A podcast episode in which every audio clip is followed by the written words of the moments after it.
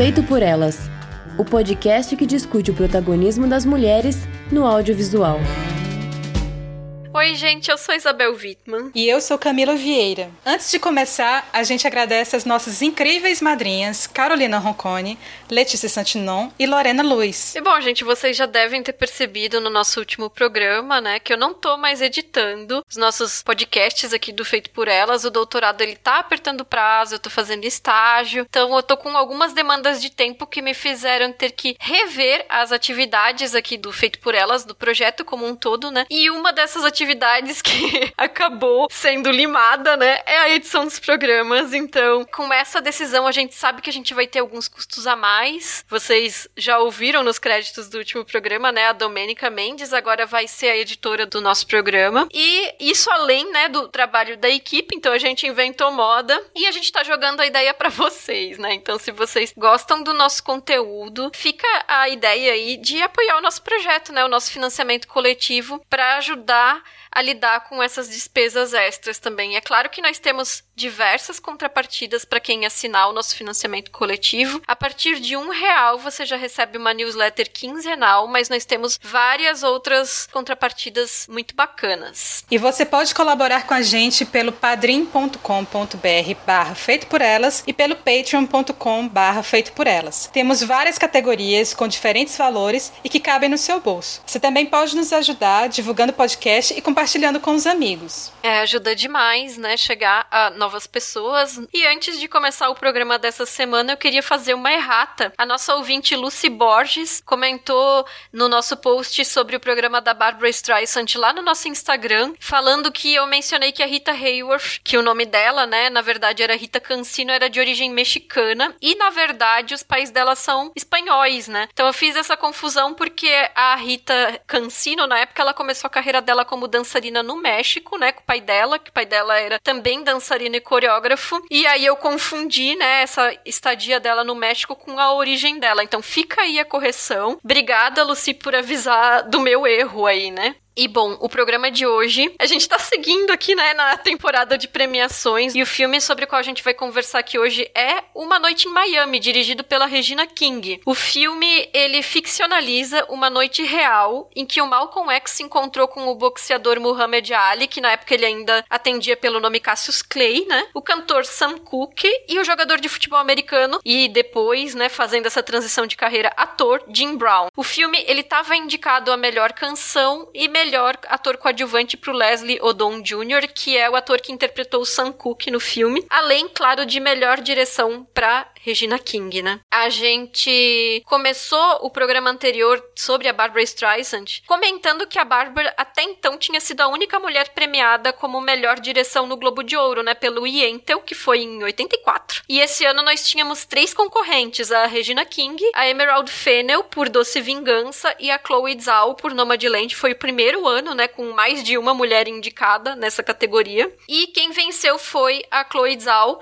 por Nomadland, também ganhou o prêmio de melhor filme dramático, né? Então, Chloe Zhao se torna aí a segunda mulher premiada como melhor direção, né? E Uma Noite em Miami é o único desses três que já tá oficialmente disponível no Brasil por enquanto. Os outros filmes estão com previsão de estreia em abril. Ele tá disponível no catálogo do Prime Video, então a gente recomenda, né, que todo mundo assista o filme e vamos para nossa conversa, né, Camila, começando falando do filme. Qual foi a tua impressão inicial dele? Eu fiquei bem surpresa com o filme, esperava que fosse fraco, e eu até acho que ele tem uma estrutura bastante confortável como cinema, porque ele assume alguns vícios de uma estrutura clássica de narrativa. Eu não sei se eu gosto daquela apresentação inicial dos personagens ali em 1963 3, porque demora muito na apresentação, é meia hora de duração só naquilo, e depois o filme vai conseguindo ser mais fluido e melhora muito quando o espaço das cenas fica praticamente restrito ao quarto de hotel. E eu sei que ali o filme ele tá assumindo um diálogo bem mais próximo com o teatro, mas é possível perceber que é um filme sobre personagens, sobre diálogos e sobre nuances de conflitos entre esses personagens. É, eu tinha revisto o filme quando ele entrou no catálogo, né? E eu revi agora para gravar. E eu concordo com tudo, assim. Eu acho que o filme ele começa a pegar fôlego depois de meia hora. E aí, quando tá em mais ou menos uma hora de filme, é que ele tá explodindo ali naqueles diálogos afiados, as questões interessantes, as coisas contemporâneas que a gente espelha naquele momento histórico, né? E tem isso que tu falou, né? Ele é adaptado de uma peça, né? Então, essa peça, ela tem o mesmo nome, né? Foi escrita pelo Ken Powers. Na minha opinião, ele realmente fica mais interessante quando ele tá nesse espaço confinado dos quatro personagens ali no quarto do que, por exemplo, tem uma cena em que eles saem para ir para um mercadinho e aí divide o grupo, né, em dois e dois. E eu acho que ele tem mais potência quando estão os quatro juntos ali naquele diálogo concentrado no quarto, totalmente teatral mesmo. Eu acho que é ali nesse confinamento que a gente tem o embate entre as ideias e as atuações destacam as falas, né, que estão postas. E eu acho que também vale dizer, né, que o Ken Powers, que é o roteirista, né, do filme e o autor da peça de teatro, ele também é um dos roteiristas e um dos diretores do filme da Pixar Soul, né, que levou o prêmio de melhor animação no Globo de Ouro. Sim, e das atuações, eu particularmente gosto mais da atuação do Kingsley Ben-Adir, que interpreta o Malcolm X, e do Leslie Odom Jr., que interpreta o Sam Cooke. A atuação do Kingsley propõe uma abordagem bem diferente para o Malcolm X, que geralmente é muito associado à imagem de um homem revolucionário, violento, extremista, muito seguro de si mesmo, viril. E nesse filme da Regina King, a gente percebe que o Malcolm tem sim um discurso bastante incisivo, bem contundente, mas é um personagem que também tem vulnerabilidades. Ele sente medo, ele demonstra ser muito afetuoso com os amigos, com a família, e eu achei isso muito interessante, né? Isso também era uma faceta do Malcolm X, que era essa figura pública bastante complexa multifacetada, com uma trajetória incrível. Inclusive, recentemente eu fiz até um curso para falar sobre a trajetória do Malcolm X, o pensamento dele, né, os discursos, e eu acho que casou muito assim nessa desconstrução dessa imagem que normalmente as pessoas têm, né, dele. E, e, eu gosto muito também do Malcolm X do, do Spike Lee, mas aqui no filme da Regina King a abordagem é bem diferente. E o Leslie Odom Jr., ele traz toda a autoconfiança que o Sam Cooke tinha como artista e essa defesa do empoderamento pelo dinheiro, né? Apesar de que é, tem muitas coisas que aconteceram na realidade e que são modificadas pela narrativa do filme. Eu também acho que os dois se destacam no filme, embora sejam os quatro personagens, né? O, o Malcolm Max e o Sam Cooke acabam polarizando e se destacando mais mesmo, né? Eu gosto em particular do Leslie Odom Jr. mesmo, da atuação dele, acho que tá muito boa. Mas é como tu falou, né? Eu acho que essa faceta mais íntima do Malcolm é bem interessante. E tem um momento mesmo que ele chega a dizer pro Cassius para ele maneirar na retórica depois da luta, né? Então, ele que geralmente é apresentado como essa pessoa incisiva, ali ele é mostrado como, na verdade, ele é uma pessoa que sabe negociar esses momentos, né?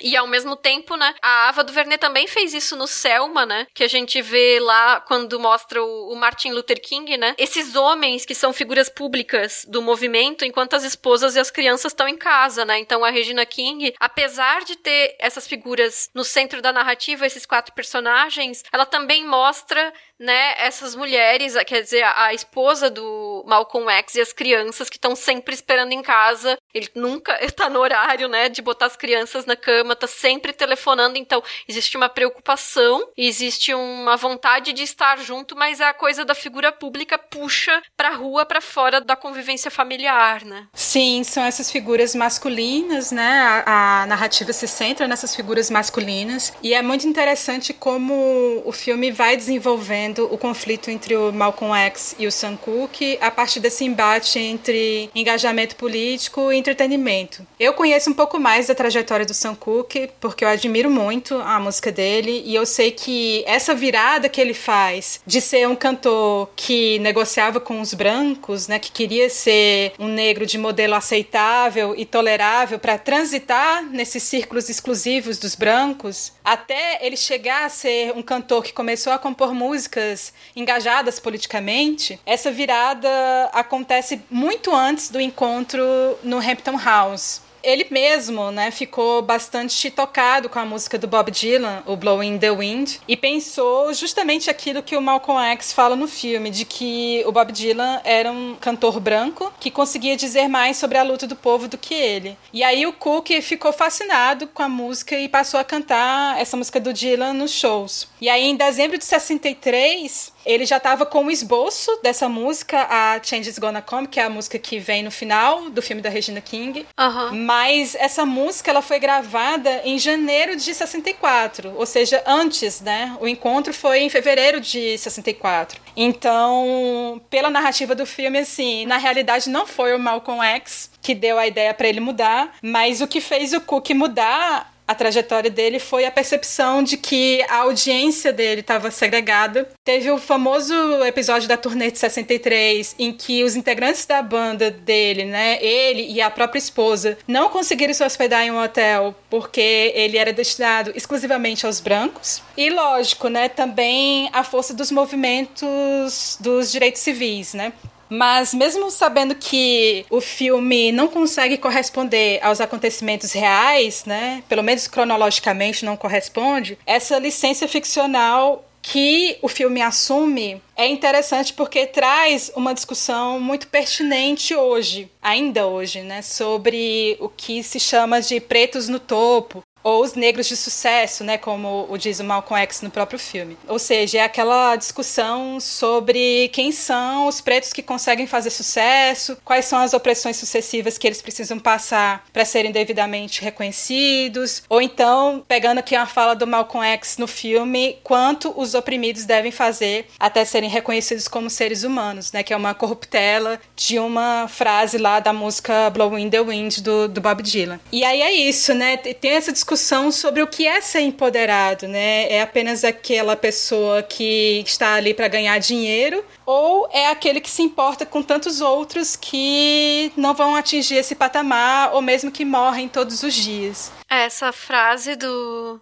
ser reconhecido como um ser humano, né, é de uma potência assim, né? É foda, né? E eu acho bom que tu traz essa coisa da trajetória do Sam Cooke, né? Porque essa discussão entre ele e o Malcolm X, eu acho que é a coisa mais interessante do filme, na minha opinião, né? Então, o Malcolm X, ele fala ali, né? Ele fala sobre pessoas negras burguesas que se contentam com migalhas nesse contexto ali que tá posto econômico e social, né? Mas aí o Sam, ele exemplifica como que ele também tá fomentando a carreira de vários outros artistas negros, né? E aí o Malcolm meio que dá uma zombada nas músicas românticas, né, músicas de amor que o Sam canta, dizendo que ele tem o melhor dom, que é a voz dele entre os quatro, né, e que ele poderia fazer muito mais do que todos eles, né? Eu acho pesado quando o Malcolm X no filme, né, ficcionalmente, fala que o Sam Cooke age como um macaco dançando pro realejo dos brancos, né?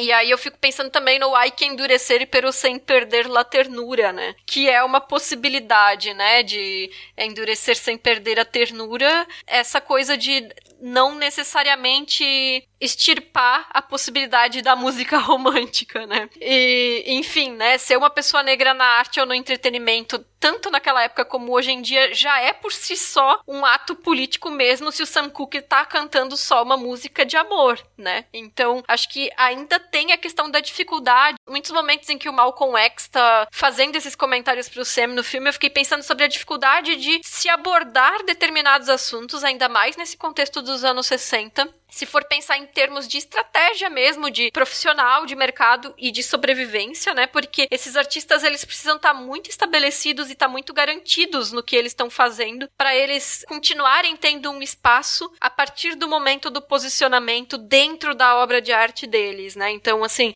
que foi isso que tu disse, né? Na verdade, né? Da transição do, que o Sam Cooke fez, né? Então, basta a gente ver como que foi a carreira da Nina Simone, ou até quanto tempo que a Beyoncé demorou de carreira, né? Pra ela poder lançar um Formation, né? Depois de todos os single ladies e outras músicas pop ali, né? Dela. E é claro que existe uma questão de urgência, né? Porque o, o próprio Malcolm ele fala, né? Como que a gente não vai ter raiva se as pessoas estão morrendo nas ruas todos os dias, né? Mas eu acho que são várias frentes de trabalho, né? Precisa ter o Malcolm X e precisa ter a música romântica do Sam Cooke tocando no rádio, ocupando aquele espaço, né? Então, nesse sentido, eu posso estar enganada, mas eu sinto que a Regina King meio que se projeta no Sam Cooke, porque ela também é artista, né? E ela tá fazendo escolhas interessantes na carreira dela de fininho ali, aos poucos, né? E por meio dessa arte, ela tá trazendo temas que são importantes à baila pra gente discutir, né? Então, ela já tava lá trabalhando nos Donos da Rua do John Singleton em 91. Né, mas ela fez muitos filmes nesse meio tempo, né? Que, sob esse ponto de vista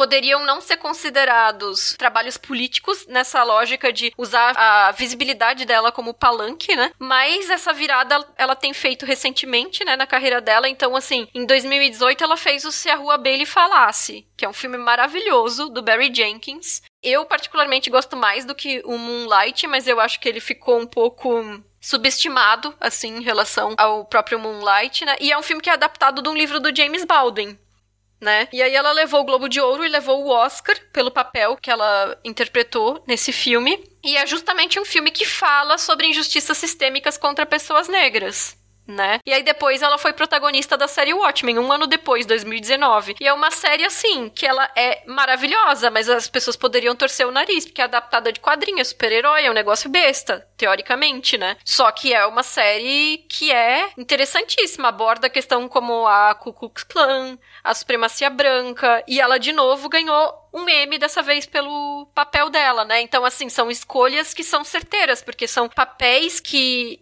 tem visibilidade, tá, tá, se aproveitando de um mercado que existe, que ela entra no circuito de premiação, mas que tá trazendo essas discussões, né? E aí o, o Watchmen, inclusive, o primeiro episódio, ele retrata um acontecimento real, que foi o massacre de Tulsa em 1921, em que moradores brancos da cidade se voltaram para diversos quarteirões de negócios e residências de pessoas negras, atacaram elas. Até hoje não se sabe quantas pessoas foram mortas, foi realmente um massacre, e esse caso não era muito discutido nos Estados Unidos. E depois da série, eu lembro na época o bafafá que foi de as pessoas comentando: nossa, isso foi realmente um acontecimento real e tudo mais. E agora o massacre de Tulsa entrou no currículo escolar dos Estados Unidos por causa de uma série de TV de super-heróis né? Então é isso, é arte e é entretenimento, né? É entre aspas só um filme, é entre aspas só uma série, mas aí tem toda essa visibilidade sobre os assuntos, traz um debate e o papel do artista, no final das contas, é sempre político né? Mesmo que sejam os Rolling Stones cantando uma composição do artista, como o Sam Cooke fala no filme, né? Então eu acho que a Regina King, ela entende esse processo, ela entende que a gente precisa de um Malcolm X e ela entende também o, o Sam Cooke. E eu acho que é por isso que é tão significativo que esse filme seja a primeira escolha dela como diretora de cinema longa, porque ela já tinha algumas outras direções para TV, né? Porque é um filme que ele se propõe a discutir justamente essas, não vou nem dizer duas, essas múltiplas frentes, né, de debate. E há outros detalhes bem legais no filme que eu fiquei pensando. Em muitos momentos o filme tem bastante humor e leveza. Uhum. É um filme que passa essa sensação de que foi um momento muito incrível, com tantos talentos juntos ali reunidos naquele quarto, né? É um filme que passa uma imagem muito positiva da vivência negra. E eu também gostei muito do filme trazer essa faceta de fotógrafo do Malcolm X com a Rolleiflex, uhum. porque porque ali mostra assim, em forma de imagem que ele nem era tão deslocado como o Sam Cooke fala ali naquela cena na área externa do hotel. E só mais uma curiosidade sobre essa negociação do Cook com a invasão inglesa, que você falou um pouco, Isa. Uhum. Esse episódio da venda dos royalties da música do, do Bobby Woodmack, que trabalhava né, junto com o Sam Cooke e compôs essa música It's Over Now, e essa venda, né, desses royalties para os Rolling Stones acontece bem depois do encontro, né? Já é junho de 64. Então, eu particularmente vejo, por admirar o Sam Cooke, eu vejo que ele era um artista com essa ambiguidade entre ser esse negro aceitável, né, como eu falei, né, que joga com os brancos liberais, vamos dizer assim, e ser também aquele que se importa com o movimento da luta contra o racismo e a segregação. Uhum. Então, talvez seja a mesma ambiguidade que a Regina King estava passando no momento em que ela realizou o filme, porque esse filme foi feito durante o trumpismo, né? E existe toda uma ideia de supremacia branca que vinha junto com o trumpismo. E aí, falando do Sam Cooke, infelizmente, ele morre assassinado em dezembro de 64. O Malcolm, ele vai morrer depois, né? Dois meses depois, em fevereiro de 65. O Sam Cooke morre em 64, em uma circunstância não muito esclarecida. Se a gente pegar o documentário que existe sobre a trajetória dele, que está disponível na Netflix, que se chama As Duas Mortes de Sam Cooke, a gente vai ver que houve uma investigação policial, teve um julgamento, a gente descobre que foi uma mulher que deu três tiros nele, ele morreu num quarto de hotel.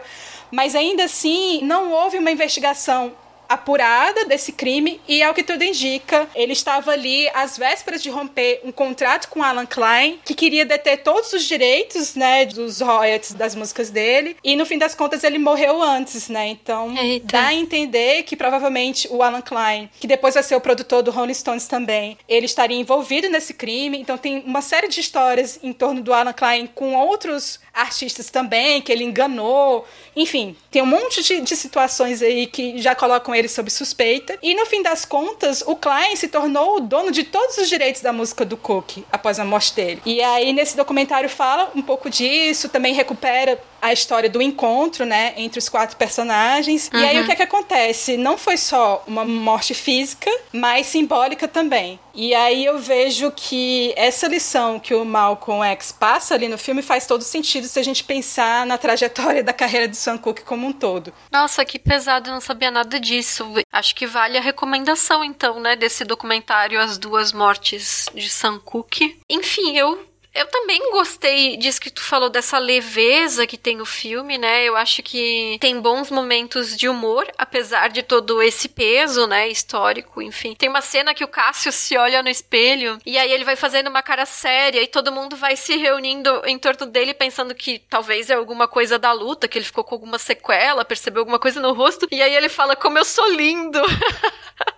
Eu achei essa cena maravilhosa, assim, porque ele é o guri ali no meio daqueles caras, né? E aí eu tava justamente lendo no The Rap uma entrevista com a figurinista Francine Jameson Tanchuk, não sei se pronuncia assim o nome dela, e ela disse que como o Cassius era o mais jovem entre eles, e ele era essa coisa de ser ágil, de ser brincalhão, né, além de ter esse porte atlético, ela teve uma preocupação de roupas que ele tivesse uma boa mobilidade, porque inclusive ela disse que na época era comum ele fazer brincadeiras de fazer pose de lutinha, fazer a posição dos braços quando ele dava entrevista e tal, então ele tinha que conseguir movimentar bem os braços mesmo quando tava com o blazer ali, o paletó, né? E o Malcolm X era um cara que era desligado da moda, né? Então ele usa ternos antigos, ela usou cortes de ternos dos anos 50 para dizer que eram roupas que ele já tinha mais tempo, ele não se preocupava com isso, não trocava, né? Em contraste com o Sam Cooke, que é um cara da indústria ali do entretenimento, né? Que é o mais descolado dos quatro, mais ligado com a imagem. Então a gente vê ele se apresentando, a gente vê ele usando trajes de cena no palco palco, né? Tem um terno super bonito, que é meio prateado, assim. Mas, por exemplo, quando ele tá fora do palco, ele também tá usando um blazer bordô quando tá com eles, por exemplo, né? Que é uma coisa assim mais vistosa, né? E para fechar, né, o Jim Brown, ela disse que se baseou em uma foto dele da época que ele tava com colete.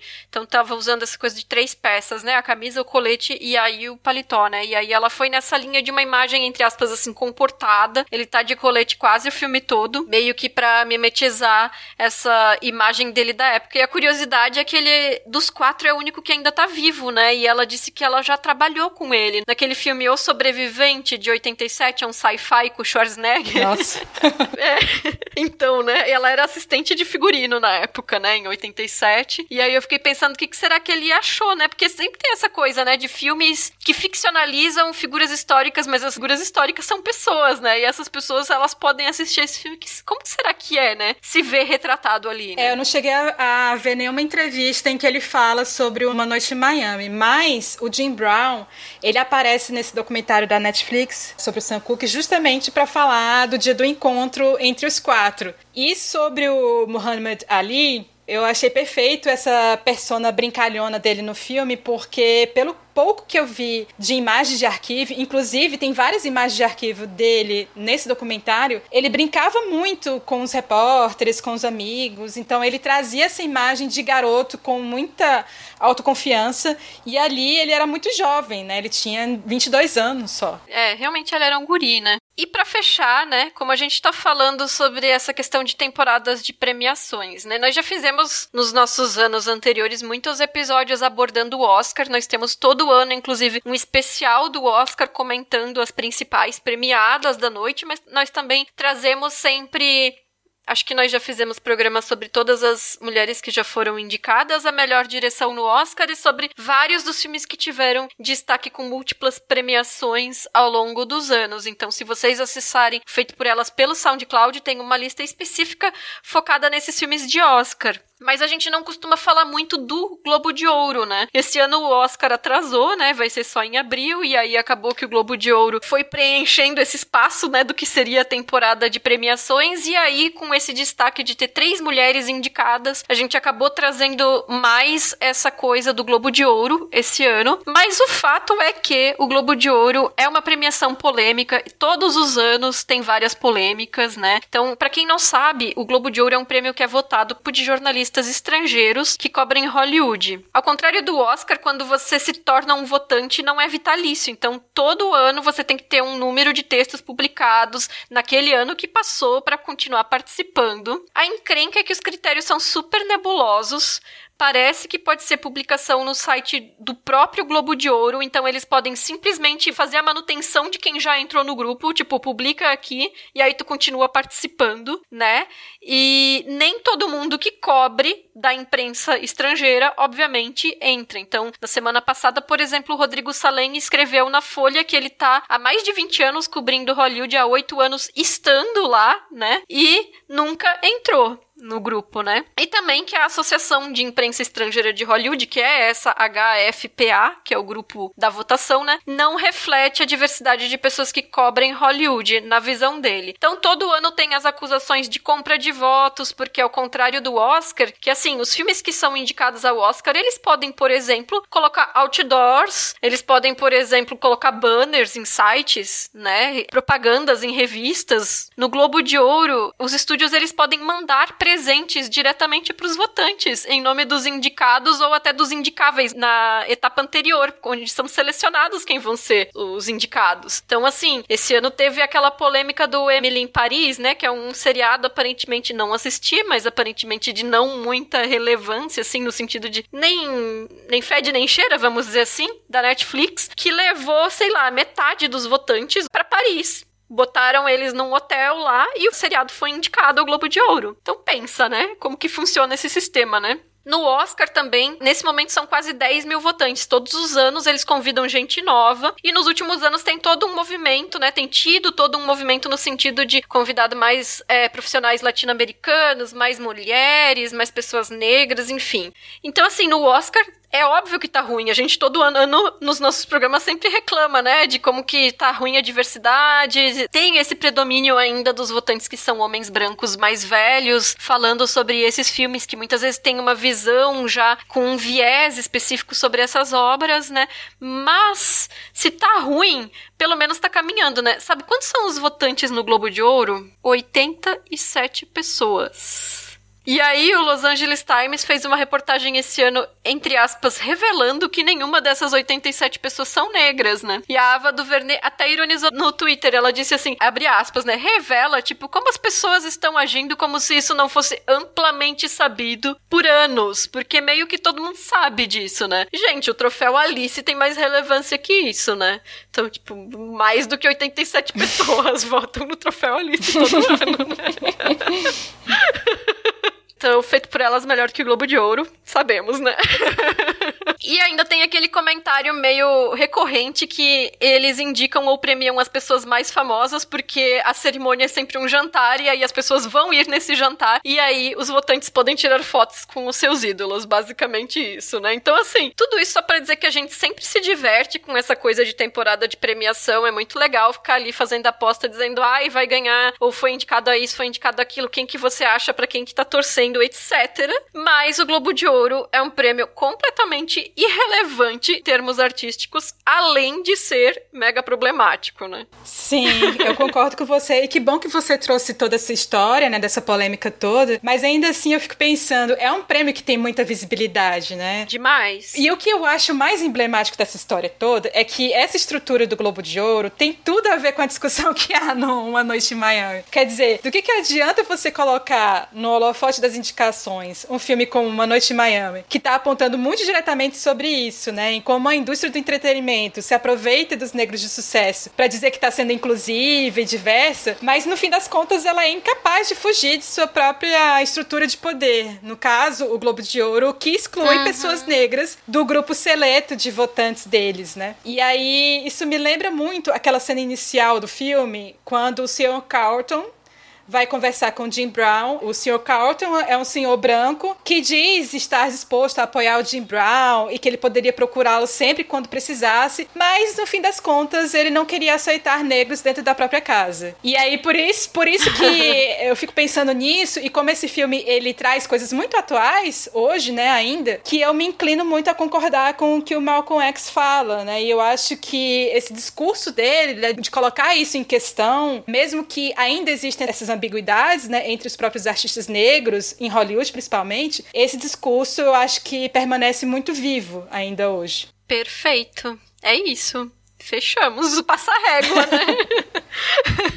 Mas é exatamente isso, né? Infelizmente, a gente pode até dizer que o Globo de Ouro é irrelevante, mas infelizmente ele pauta conversas, ele pauta matérias e ele tá inclusive aqui pautando a nossa programação aqui do Feito por Elas, né? Então, eu disse irrelevante em termos artísticos, mas não dá para dizer que ele seja irrelevante em termos culturais, já que tá gerando toda essa conversa, né? Então, é sempre um problema a gente pensar o quanto que um filme como esse pode ser levantado, né, como uma possibilidade de votação, mas aí no final das contas são 87 pessoas votando que nenhuma delas é negra. Não que só pessoas negras pudessem votar no filme, né? Obviamente que não, inclusive porque ele foi selecionado por esses 87 votantes, mas enfim, é sempre esse problema sistêmico, né, de ver espaço para colocar a obra no sentido assim de tapinha no ombro, legal, mas não haver espaço para realmente ter o reconhecimento merecido, né? E aí a única coisa que a gente pode fazer aqui no podcast é recomendar que quem não assistiu ainda a Uma Noite em Miami assista, porque é um trabalho de primeira direção de longa-metragem para cinema da Regina King, muito confiante e é um filme muito bom e que traz todos esses assuntos que nós discutimos aqui nesse programa e muitos outros ainda, né? Enfim, é um filme que faz parte desse nosso zeitgeist agora, né? Porque porque é impressionante pensar que ele está sendo feito em 2020, né? A gente está assistindo agora. Nesse momento,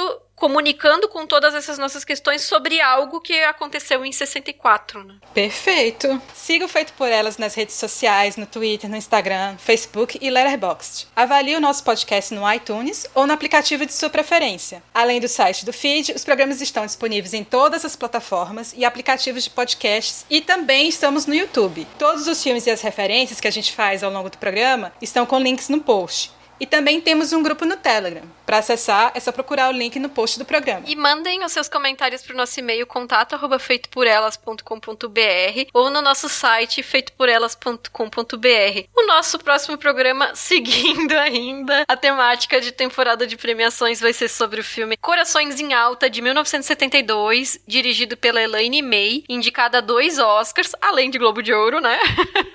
a Elaine May, ela foi atriz, roteirista e diretora de sucesso principalmente nos anos 70, mas trabalhou até acho que nos anos 90, não tenho certeza. Ela foi inclusive citada pela nossa convidada, né, a Camila Henriques, no nosso programa anterior sobre a Barbara Streisand, quando ela mencionou as mulheres que estavam trabalhando nesse período atrás das câmeras em Hollywood. Então chegou a hora da gente conversar sobre ela. Então se preparem aí para o programa e obrigada pela audiência e até a próxima. Beijo, pessoal, até mais.